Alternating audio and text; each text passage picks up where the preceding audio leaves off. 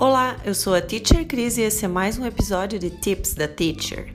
Se você quiser dizer em inglês eu acho que sim ou eu acho que não, nunca diga I think yes ou I think no. O correto para eu acho que sim, I think so. E eu acho que não, I don't think so. Então, para eu acho que sim, você diz I think so. Para eu acho que não, I don't think so. Bye!